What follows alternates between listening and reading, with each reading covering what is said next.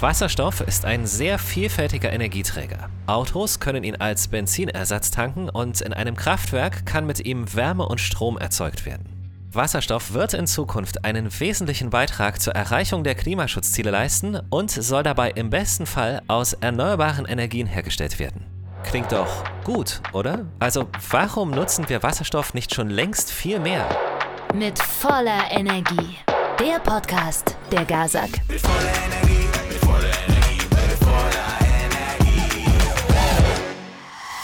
Alle reden vom Wasserstoff. Ist er die Lösung?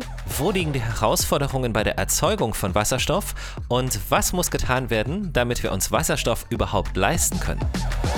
Diese Fragen diskutiere ich mit unseren Gästen. Das sind Katrin Goldammer, Geschäftsführerin des Rainer Lemoine Instituts in Berlin. Wir sind ein gemeinnütziges Forschungsinstitut, was sich seit über zehn Jahren für die Energie- und Verkehrswende einsetzt. Wie groß kann ich mir das vorstellen? Wir sind 100 Leute und wir bilden sozusagen den wissenschaftlichen Nachwuchs aus. Also wir haben Promovierende bei uns am Institut, aber auch Personen, die ihre Bachelor- oder Masterarbeit schreiben. Und außerdem unser Gast. Mein Name ist Georg Friedrichs. Ich äh, bin seit April diesen Jahres äh, Vorstandsvorsitzender der Gaza-Gruppe. Herzlich willkommen. Ich bin Michael Kümritz. Du hörst die vierte Episode mit voller Energie, den Podcast der Gazak. Schön, dass du dabei bist. Mit voller Energie, mit voller Energie, Das Prinzip Wasserstoff wirkt zunächst sehr einfach und nachvollziehbar. Aber relativ schnell wird klar, wie viel dahinter steckt. Dass zum Beispiel dieser viel gelobte Energieträger aufwendig hergestellt werden muss. Oder dass der Aufbau einer Infrastruktur natürlich sehr preisintensiv und auch langwierig ist. Frau Goldammer, welche Rolle spielt denn der Wasserstoff bei Ihren Forschungen? Wir beschäftigen uns am Rainer Lehmann Institut mit dem Energiesystem der Zukunft, was auf einem hohen Anteil von erneuerbaren Energien basiert. Und da kommt irgendwann Wasserstoff mit rein, zum Beispiel in seiner Eigenschaft als Energiespeicher. Und was wir auch machen, ist, dass wir uns mit der Mobilität der Zukunft beschäftigen. Und auch da sehen wir ganz viele Ansätze, wo Wasserstoff ein Energieträger wird, beispielsweise im Schwerlastverkehr. Ähm, wo kriegen wir den Wasserstoff denn her? Also kommt er denn so in der Natur vor? Also Wasserstoff ist ein chemisches Element. Man kennt das vielleicht noch aus der Schule, aus dem Periodensystem der Elemente. Das steht ganz links oben. Und es kommt in der Natur im Wesentlichen in der Form von Wasser vor, H2O. Und wenn wir heute von Wasserstoff sprechen, den wir nutzen wollen im Energiesystem, dann geht es meistens um Wasserstoff, den wir entweder aus Erdgas gewonnen haben oder wir wollen ihn in Zukunft mit Strom und Wasser herstellen. Wenn man ihn aus Erdgas gewinnen möchte, dann nennt man das Dampfreformierung. Man mischt Dampf und Erdgas und kann daraus Wasserstoff extrahieren. Das haben wir die letzten Jahrzehnte so gemacht. Und in der Zukunft wollen wir Wasser unter Strom setzen. Dann teilen sich H und O-Moleküle auf und dann kann man Wasserstoff nutzen. Den nennen wir grünen Wasserstoff, wenn wir das mit erneuerbarem Strom machen. Also die Spaltung von Wasser in seine Elemente, Wasserstoff und Sauerstoff. Genau. Ähm, ist damit schon beantwortet, wie Wasserstoff produziert wird oder kommt da noch etwas dazu? Also im Wesentlichen ist das der Vorgang. Und dann war es viele Jahrzehnte nicht so einfach, den Wasserstoff zu speichern. Also ich habe noch, als ich studiert habe, gehört, Wasserstoff ist ein flüchtiges Element. Es wird sehr schwer sein, Wasserstoff überhaupt über längere Strecken zu speichern oder in größeren Mengen. Und ich glaube, da haben wir wahnsinnig viel gelernt in den letzten Jahrzehnten. Mittlerweile können wir Wasserstoff mit hohem Druck verflüssigen und speichern, sodass es jetzt zur Verfügung stehen kann, beispielsweise für Anwendungen in der Mobilität, aber auch, und das ist, glaube ich, ganz spannend für die GASAG, als Beimischung oder als Grundlage dafür auch zukünftige künstliche Erdgasvarianten zu erzeugen, die man dann für die Wärmeversorgung nutzen kann oder in Erdgasleitungen transportieren kann. Was ist bei diesem Vorgang oder bei der Nutzung von Wasserstoff, wo liegen da die ganz klaren Vorteile? Die Frage ist vielleicht Vorteile gegenüber welcher anderen Technik, nicht wahr? Also wenn wir über die Mobilität sprechen und wir können mh, einen Elektromotor auch mit einer Batterie betreiben, dann müsste man fragen, die Brennstoffzelle, in der Wasserstoff ne, zu Strom umgewandelt wird, was hätte der für einen Vorteil? Und dann gibt es aber auch die ganz große Frage, wie kriegen wir denn ganz ganze andere Bereiche der Energieversorgung überhaupt dekarbonisiert. Und wenn ich an chemische Prozesse in der Industrie denke oder auch wenn ich an hochenergetische Energieträger denke, die wir brauchen für Schwerlastverkehr, Flugverkehr, ähm, Schiffverkehr, dann glaube ich, kommt irgendwann die Diskussion um einen Ersatz für diese Kohlenwasserstoffe, die heute verwendet werden. Und man kann aus Wasserstoff, solche Kohlenwasserstoffe künstlich herstellen, wenn man Wasserstoff in großer Menge zur Verfügung hat. Und ich glaube, dass wir das sehen werden als neue Techniken, gerade für diese Bereiche von Mobilität und industrieller Versorgung und möglicherweise auch, um diesen hohen Anteil von Wärmeenergie zu erzeugen, den wir in Deutschland brauchen. Denn ähm, das ist bei uns immer noch fast ein Anteil von der Hälfte der gesamten ähm, Endenergienutzung in Deutschland. Das kann man sich kaum vorstellen, aber geht im Grunde in Prozess und in Raumwärme. Krass. Und das sind im Grunde genommen aber schon die wesentlichen Einsatzgebiete. Ich glaube tatsächlich, dass wir auch noch Wasserstoff im Stromsystem brauchen in der Zukunft. Also Wasserstoff ist kein Strom, ne? aber man kann eben über Elektrolyse mit erneuerbarem Strom Wasserstoff herstellen, den speichern und dann wieder zurückverstromen. Und die ähm, Prognosen, die wir sehen für das Energiesystem der Zukunft, haben irgendwann immer so eine sogenannte Dunkelflaute, also zwei oder drei Wochen im Winter, wenig PV, also Photovoltaikstrom, wenig Winderzeugung. Und dann können wir über Wasserstoff beispielsweise in Erdgaskraftwerken immer noch für Stromversorgung sorgen. Und das wäre so, eine, so ein dritter oder vierter Punkt, wo wir Wasserstoff sehen, also im Grunde zur Unterstützung des zukünftigen Stromsystems. Ist es sehr theoretisch oder ist da schon sehr, sehr viel sehr, sehr viel Praxis im Hinterkopf. Das gibt es schon, das okay. ist sehr praktisch. Das kennt man vielleicht unter dem Begriff Power to Gas oder Power to X. Und was wir noch nicht haben, ist, dass das Ganze so hochskaliert ist, dass es einen großen Teil unserer Kraftwerksleistung ersetzen oder zukünftig ersetzen könnte. Aber in den ersten Pilotanlagen funktioniert das technisch wunderbar. Und was als nächstes passieren muss, sind, dass sich die Installationskosten für solche Elektrolyseure und für die ganzen Komponenten eben so weiterentwickeln, dass das Ganze wirtschaftlich wird.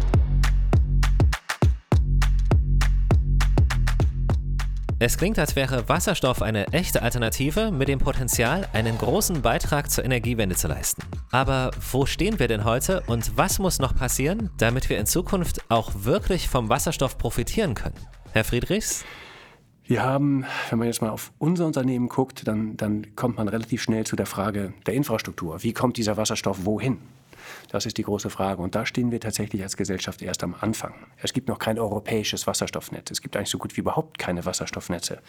Und das wird es geben müssen. Das ist die große Aufgabe der, der kommenden Jahre, dafür zu sorgen, dass wir diesen grünen Brennstoff, äh, Wasserstoff, äh, den wir hoffentlich irgendwann im Übermaß zur Verfügung haben, auch an die richtigen Stellen bringen können. Und da muss man wieder unterscheiden. Wir reden im Gasnetzbereich, also wo wir Moleküle transportieren, nicht Elektronen.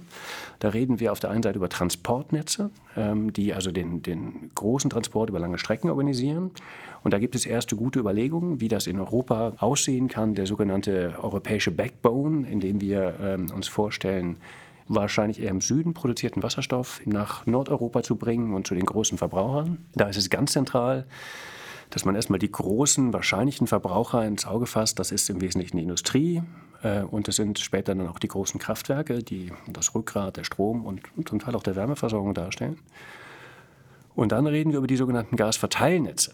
Ähm, wir haben eine, so eine, eine, duale Struktur in Deutschland. Und diese Gasverteilnetze in Berlin betreibt zum Beispiel ähm, die GASAG. Und man muss wissen, dass durch das Gasverteilnetz in Berlin gut 45 Prozent des kompletten Wärmebedarfs dieser Stadt transportiert werden. Das heißt, 45 Prozent der Wohnungen, die warm werden, der Büros, die warm werden, des Duschwassers, das wir täglich benutzen, wird heute durch diese Infrastrukturen transportiert.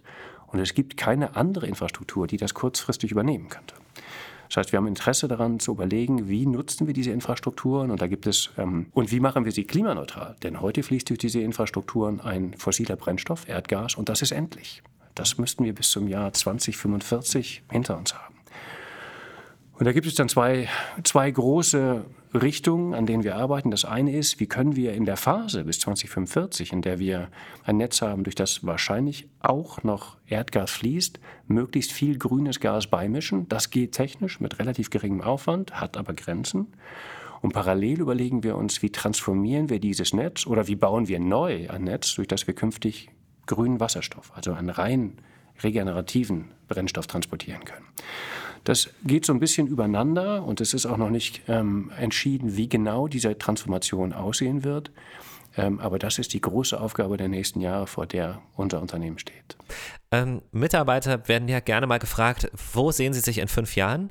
Ich will diesen Zeitraum mit Absicht auch hier mal so nehmen. Sie haben 2045 angesprochen. Einig sind wir uns ja bestimmt darüber, dass es so schnell wie möglich gehen muss, oder? Ich habe 2045 gesagt, weil das die aktuelle gesellschaftliche Festlegung ist. Das haben wir politisch entschieden als Gesellschaft. Das wollen wir erreichen. Ob das wirklich reicht äh, oder ob wir ein Jahr länger Zeit haben oder fünf Jahre weniger, das werden wir weiter diskutieren. Und ich bin mir gar nicht so sicher, ob es darauf wirklich ankommt. Deswegen mag ich Ihre Frage. Spannend ist, was wir in den nächsten fünf Jahren schaffen. Denn man muss immer wissen, wir reden über Reduktion von heute existierenden CO2-Emissionen oder Treibhausgasemissionen. Eine Tonne CO2, die wir im nächsten Jahr reduzieren, hilft uns beim Klimaschutz viel, viel mehr als eine Tonne CO2, die wir in zehn Jahren reduzieren. Das heißt, wir können es uns nicht leisten, endlos über 2040 zu diskutieren, sondern müssen sehen, dass wir den Umbau möglichst schnell hinter uns bringen und möglichst schnell in, in möglichst große CO2-Reduktionen kommen. Das ist die Aufgabe. Deswegen versuche ich die Diskussion über 2043 oder 2045 oder 2050 zu vermeiden, sondern wir haben uns als Unternehmen klar committed, wie man so neudeutsch sagt. 2045 werden wir spätestens schaffen. Bis dahin sind wir klimaneutral. Wir werden keine Produkte mehr verkaufen, die ähm, nicht klimaneutral sind. Und wir geben uns große Mühe, das auch früher zu schaffen. Wenn Sie mich fragen, wo sind wir da in fünf Jahren? Ehrlicherweise, dann habe ich eine grobe Antwort. Ob die schon gut genug ist, na, wir arbeiten dran. Mhm. Haben Sie noch einen Gedanken dazu? Ich wollte, was es sah so aus.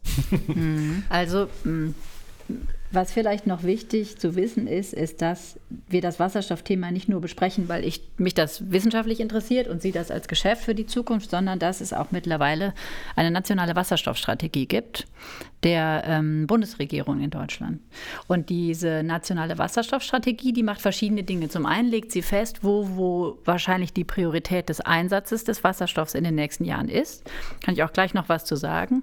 Und die macht auch klare Ansagen dazu, welche beispielsweise Kapazitäten für die eigene Erzeugung von Wasserstoff wir in Deutschland aufbauen wollen. In den nächsten fünf bis zehn Jahren sind da schon die ersten Zahlen drin. Das heißt, das glaube ich schon. Wir werden definitiv die ersten großen Elektrolyseurprojekte sehen. Also Elektrolyse ist dieser Prozess, ne, wo man aus Wasser mit Strom äh, Wasserstoff herstellt. Wir werden sehen, wie das integriert wird in das Strom- und in das Gassystem. Das sind die Ziele dieser Projekte. Und das wird uns sehr helfen, auf der angewandten Seite zu sehen, was technisch möglich ist, wie man die Kosten nochmal runterbekommt. Und das finde ich einen guten Ansatz. Ansonsten will die Wasserstoffstrategie vor allen Dingen festlegen, dass wir Wasserstoff perspektivisch einsetzen wollen, um die Industrie zu dekarbonisieren. Das heißt, es gibt so eine Art Festlegung von Prioritäten und der Einsatz in der Industrie ist zum Beispiel dem Einsatz beispielsweise in der Mobilität und in der Wärmeversorgung vorgezogen. Das heißt, die Themen für Herrn Friedrich und die GASAG, also was machen wir mit den Gasnetzen der Zukunft und wie werden wir zum Wärmeanbieter CO2 oder klimaneutral, sind nicht die Themen, glaube ich, bis 2030, auch in so einer Strategie nicht, sondern die, die danach definitiv kommen. Und sie werden im Moment ne, mit dem Einsatz von Erdgas noch nicht so stark behelligt wie vielleicht andere, ähm, andere Energiesektoren. Und was wir definitiv in den nächsten fünf Jahren sehen müssen, ist nochmal ein Boom für die Erneuerbaren. Also ich glaube, dass wir bei aller Diskussion um den Wasserstoff nicht vergessen dürfen, dass das ja grüner sein soll und dass der aus erneuerbarem Strom kommt und dass wir das nicht mehr verziehen oder verzögern können in die 2030er Jahre. Mhm. Gibt es da einen Einwand oder eine Ergänzung, Herr Friedrichs?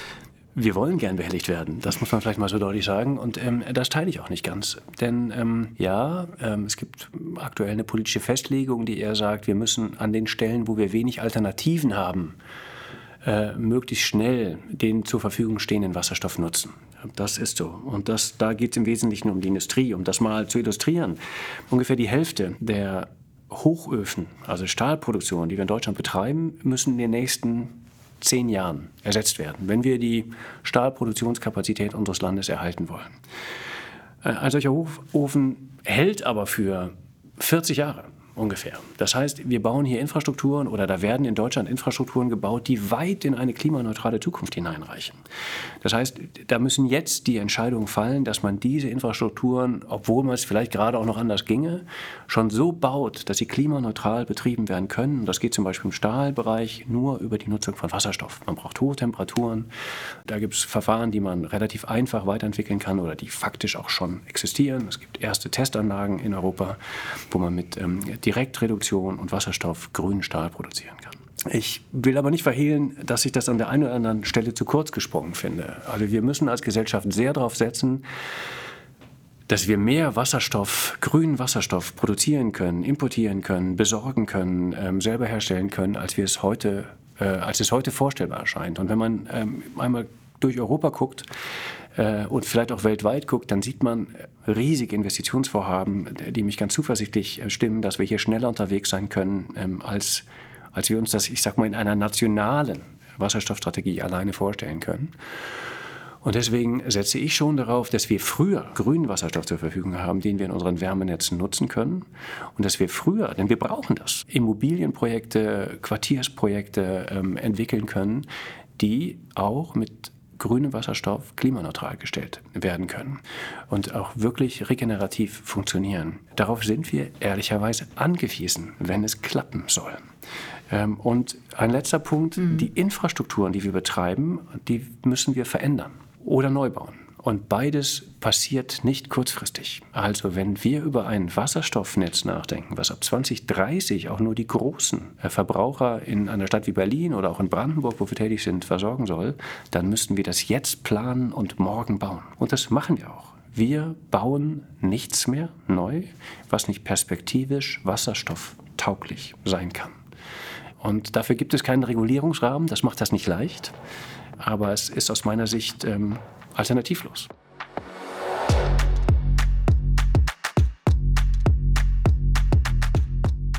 Wir möchten noch klären, warum Wasserstofflösungen bis heute so teuer sind. Und das sind sie, egal ob wir über Wasserstoff in der Mobilität oder in der Wärme reden. Frau Goldammer, woran liegt das? Im Grunde gibt es zwei Preistreiber, wenn man grünen Wasserstoff herstellt. Das sind die Stromkosten, zu welchen Kosten kann ich Strom beziehen und was kostet mich die Installation dieses Elektrolyseurs. Und das Zweite, das ist was, je mehr Elektrolyseure wir bauen und aufstellen, desto stärker werden diese Kosten runtergehen. Das heißt, all die Programme, die heute Geld investieren in den Aufbau von Elektrolysekapazität, werden dazu beitragen, dass die Preise in fünf oder zehn Jahren erschwinglicher werden. Das haben wir erlebt bei der Photovoltaik. Das ist ein ganz bekanntes Beispiel, wo diese Unterstützung dazu geführt hat, dass die Preise sinken. Und wenn das ein globaler Markt werden soll, und da sind nicht nur deutsche Unternehmen daran interessiert, sondern auch internationale, ähm, wird da einiges passieren und dann werden die Preise runtergehen. Und dann ist der zweite Faktor eben der Strompreis. Das heißt, wenn ich Strom günstig beziehen kann, in den Momenten, wo wir eben sehr viel PV-Strom einspeisen tagsüber, dann kann ich sehr wirtschaftlichen grünen Wasserstoff erzeugen.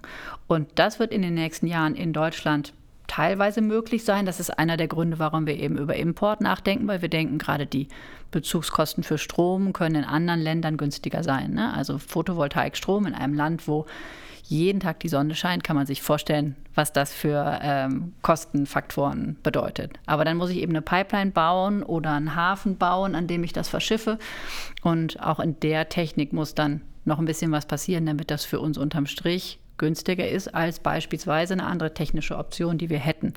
Ja. Inklusive Transport. Richtig, also. genau. Auch der Transport in Deutschland, da sprachen wir auch schon drauf drüber, ist ja nicht trivial. Eine kleine Quizfrage vielleicht für Ihre Hörerinnen und Hörer wäre ja, wie viele Wasserstoffpipelines glauben Sie denn, gibt es in Deutschland gerade?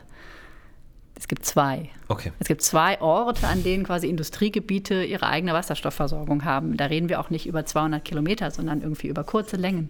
So. so ein Hafen, wie kann ich mir das vorstellen? Stellen Sie sich einen mm, Chemiehafen oder Chemieunternehmen vor, ähm, in dem Wasserstoff quasi in der Pipeline oder in anderer Form ankommt und dann in großen Kompressoren unter hohem Druck verflüssigt wird und dann in Gasflaschen oder Flüssiggasflaschen okay. abgefüllt wird und auf dieser Form dann auf ein Schiff verladen und beispielsweise übers Mittelmeer transportiert wird. Und im Moment zumindest fehlt natürlich auch noch der Markt für grünen Wasserstoff und damit gibt es auch noch kein funktionierendes System der Preisbildung. Ist es auch der Grund, warum sich Wasserstoff in der Mobilität gerade, sagen wir mal ganz, ganz nett, ähm, fast nicht durchsetzt? Oder führt das jetzt unter Umständen zu weit? Also das ist wirklich eine Diskussion, die total gerne geführt wird. Im Moment, muss man ehrlich sagen, spielt Wasserstoff in der Mobilität eine marginale Rolle, weil ja. Batterien einfach sich wirtschaftlich wahnsinnig gut entwickelt haben in den letzten Jahren. Hätte ich vor zehn Jahren auch nicht gewusst. Ähm, da hätte ich auch gedacht, Wasserstoff ist so ein hochenergetischer ähm, Energieträger, kann man super gebrauchen, auch im Auto, weil man im Grunde denselben Tank voran hat wie vorher. Es geht alles schnell, man kann sofort lange Strecken weiterfahren. Aber die Batterieentwicklung hat uns gezeigt, dass sie das so gut ersetzen kann, dass mittlerweile das batterieelektrische Auto sich durchgesetzt hat für die private Mobilität. Aber Mobilität ist ja noch viel mehr. Ne? Also Wirtschaftsverkehr gibt es auf der Schiene und auf der Straße.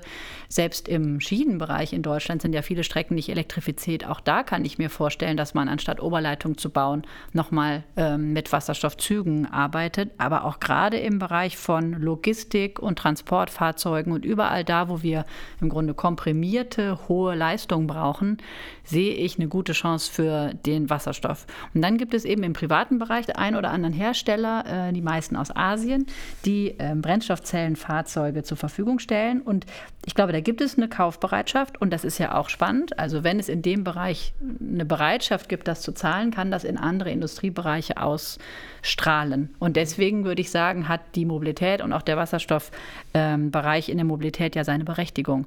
Denn wenn die Zahlungsbereitschaft da ist und wir entwickeln über diesen Weg beispielsweise neue Verfahren für Kompression, für Brennstoffzellen und so weiter, werden uns die in anderen Anwendungsfällen ja helfen. Frau Goldammer, Herr Friedrichs, vielen Dank für den Austausch. Also meine Begeisterung für den Wasserstoff bleibt auf jeden Fall. Zu Recht, glaube ich. Sie nicken. Ich bin beruhigt. Ja, ganz klar. Und ähm, das ist auch der Grund, warum wir das beforschen. Ne? Wir gucken uns das gesamte Energiesystem an der Zukunft und da sehen wir eine Rolle für Wasserstoff in verschiedenen Energiesektoren. Ganz wichtiges Thema. Ich glaube, Wasserstoff wird eine zentrale Rolle haben müssen. Ich sehe keine Alternative dazu, dass wir unsere Infrastrukturen darauf ausrichten, dass sie mit Wasserstoff agieren können. Ähm, es ist für mich eine absolute Bedingung für das Gelingen der Energiewende in unserem Land und darüber hinaus. Vielen, vielen Dank. Ja, wir haben Ihnen zu danken. Sehr gerne. Vielen Dank.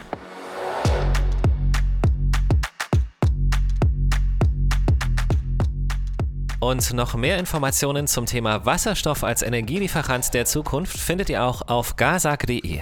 Zu den verschiedenen Forschungsbereichen des Rainer Lemoine Instituts findet ihr ebenso Infos auf deren Website. Die Links dazu schreiben wir euch in die Show Notes unseres Podcasts. Wir freuen uns, wenn du auch in der nächsten Episode dabei bist. Es geht um dich und darum, wie du CO2 einsparen kannst. Also, welche Möglichkeiten haben tatsächlich einen nachhaltigen Effekt? Sei gespannt.